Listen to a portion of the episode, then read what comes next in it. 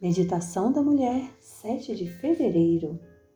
O conceito de dor. O meu socorro vem do Senhor que fez o céu e a terra. Salmo 121, versículo 2. Todo ser humano conhece a dor, seja uma dor aguda, intermitente, a dor da exaustão, uma dor fraca ou mesmo a dor emocional.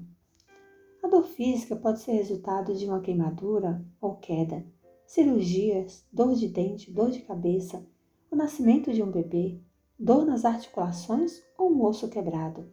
Tudo isso dói. A dor psicológica pode ser resultado de filhos desobedientes ou desrespeitosos, pessoas rudes, membros abusivos da família, divórcio, traição, a morte de um ente querido, perda de emprego ou falta de um lugar para morar. A dor psicológica geralmente leva a uma depressão profunda tendências suicidas e morte física ou espiritual. Algumas crianças nascem com anormalidades e são ridicularizadas por seus colegas. Às vezes, pessoas em posição de autoridade menosprezam seus colegas e mostram favoritismo, colocando os que menos merecem em pedestais. Isso é doloroso e machuca muito. Quando a causa da dor física é descoberta, os médicos geralmente podem fornecer algum tipo de alívio. Medicamentos são geralmente prescritos para o desconforto físico e, em muitas instâncias, para transtornos psicológicos também. Mudanças no estilo de vida são recomendadas.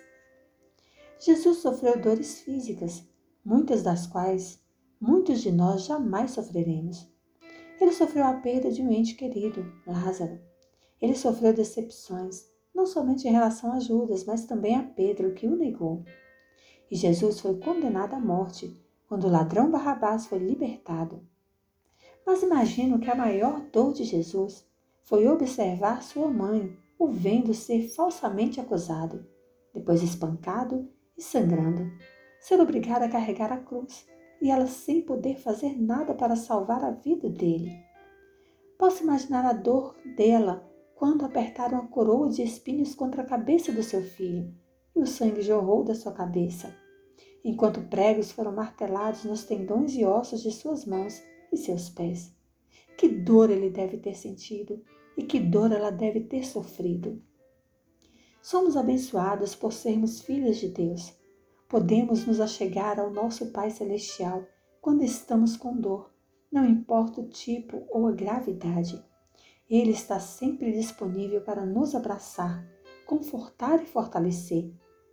E se por acaso nós adormecermos em seus braços, quando acordarmos, ele ainda estará lá conosco e já não haverá mais dor.